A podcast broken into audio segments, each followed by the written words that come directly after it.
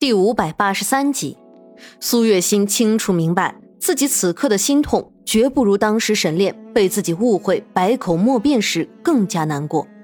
他如今泪流满面，不过是心疼、后悔，各种情绪互相纠结，而沈炼却偏偏静默着不说话。可是苏月心注意到，他紧握的右手分明是包含着挣扎、愤懑，可是他却终究还是什么都没有说。他只是静静的看着他，像看一朵花，从开到败落那样，就像是一眼万年，将他深深的刻印在自己的眼底。你走吧。沈炼终于说话了，而苏月心身体猛然一抖，坐在了地上。就如你说过的那样，破碎的玉镯不能重新复原，而已经决裂的感情，也再也没有从头来过的必要了。他看着他，苏月心，你相信郑秀说的话，却从不信我。这是对他最大的嘲讽。他自以为最了解枕边人，可是到头来他却从没有信任过他。他以为的爱，原来不过如此。这样的爱，即便能够重来，可是重来一次，重来无数次，遇到今时今日的情况，依旧是同样的结果。已经没有重新来过的必要了。而胭脂楼在庄叶一行人走后不久，关于南红手镯的下落就已经被查的差不多了。在确认这个忽然冒出来的小子没有任何身家背景的情况下，这个在城阳州习惯了无人能够忤逆自己的庄叶，再度站在了苏月心的门前。而这一次就没有第二个郑秀赶过来救场了。看着门前乌乌压压的站着一群又一群的持棍龟奴，郑秀忽然笑了笑：“庄爷，这是什么意思？打算用强吗？我一个小女子，竟然值得您动用这么大的阵仗？”他奶奶的，少给我说废话！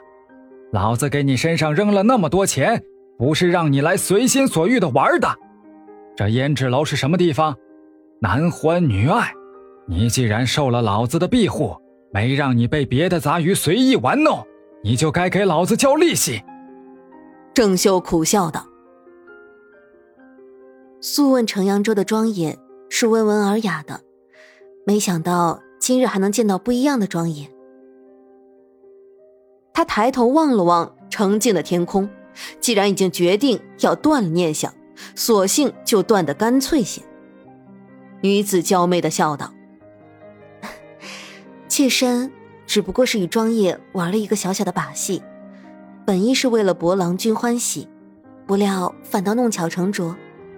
也罢，妾身这就重梳云鬓，迎庄爷入阁。”是夜，不知何时飘起纷纷扬扬的大雪，覆满了路人肩头，落满了跪在沈炼门前的苏月心的头发上。也就此遮上了郑秀的少女心。落红点点，郑秀披散长发，起身站在羊绒的地毯上面。屋子里很早就烧好了不呛人的无烟银炭。她坐在案旁，执起毛笔，开始写一封长信。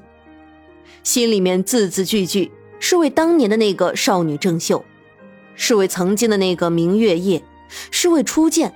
是为原本的那个该是无忧无虑的女子，只是如今，只是留下了历经沧桑、心境坦然却不知前途如何的女子。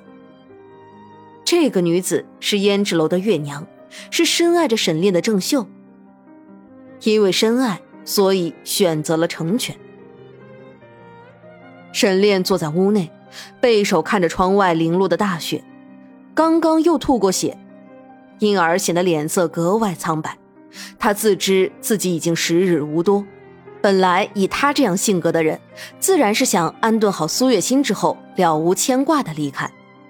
可是不知道为什么，看着那样一个人，他却张不开嘴，说不出话。世上的情爱本都是枷锁，是牵绊，是所有罪与过的开始。可是也因为有了彼此的爱，所以即便是跪在大雪里，苏月心也不觉得冷。相比起冰雪，更冷的是所爱之人的痛斥，是不得相守，不能相守。长乐和长安在榻上熟睡，沈炼的心里备受煎熬。他想起他初次见到苏月心的时候，他一步步的走上台阶，日光透过绿荫照在他身上，勾勒出窈窕的侧影。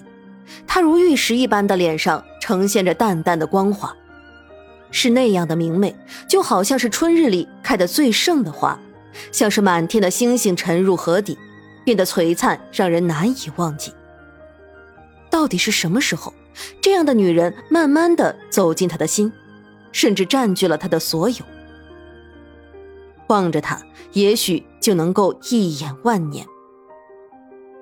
沈炼抚上了自己的心口，那里还在跳动着。大雪漫漫，手指似乎是被冰冻的，变得僵硬了起来。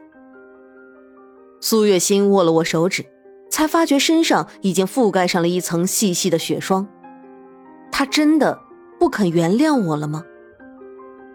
眼泪像是被冻结在了心底，每一次呼吸都带着结了细碎冰凌的空气，刺痛的让人逐渐变得麻木了起来。屋子里不知道什么时候传出了孩子的哭闹声。是小长安和小长乐。向来懂事的长乐忽然呜咽着跑到了沈炼的面前，原本清澈分明的眼睛如今变得通红。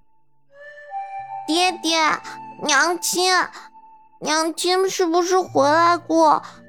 郑秀仪说，只要我好好的把弟弟哄睡，娘亲就会回来。娘亲呢？爹爹。我要娘亲。长乐向来懂事，从来没有这样呜咽哭泣过。小小的人儿身子却颤抖个不停，一边无声的抹着眼泪，怕吵醒了弟弟，一边看着沈炼。也许是熟睡的长安感受到了姐姐的悲伤，忽然慢慢的醒了过来，看见了哭泣的长乐，不知所措的他也哇哇大哭起来。沈炼忽然站起身来，打开门，快步走了出去。外面，苏月心一身素白，像个雪人一样，面色苍白的像冰。你终于肯出来了。你这个女人，为什么总是这样不爱惜自己？沈炼怒吼着，将自己身上的披风扔了过去。那你是原谅我了吗？你先给我起来说话。沈炼心中有气，他并非是倪妮的圣人，自然会气苏月心。自打他不听自己解释，一句话也不留的离开京城开始，他为了找苏月心，动用了多少力量，折损了多少人，甚至犯了圣上多大的忌讳，这些都不重要，重要的是他不信他，他为了他已经放下了一切，甚至连曾经的自尊都已经碎得七零八落。可是这个女人却还是那么狠心。有时候沈炼很想看看苏月心到底能够狠心到怎样的地步。可是看到面前玉镯一样的人，轻轻一碰几乎就会碎掉的人，他心思软了，他舍不得。这是他用尽一生去宠去爱的人，他舍不得。你原谅我了，我便起来。尽管已经冷到上下牙齿来回打颤，苏月心也没有站起身来。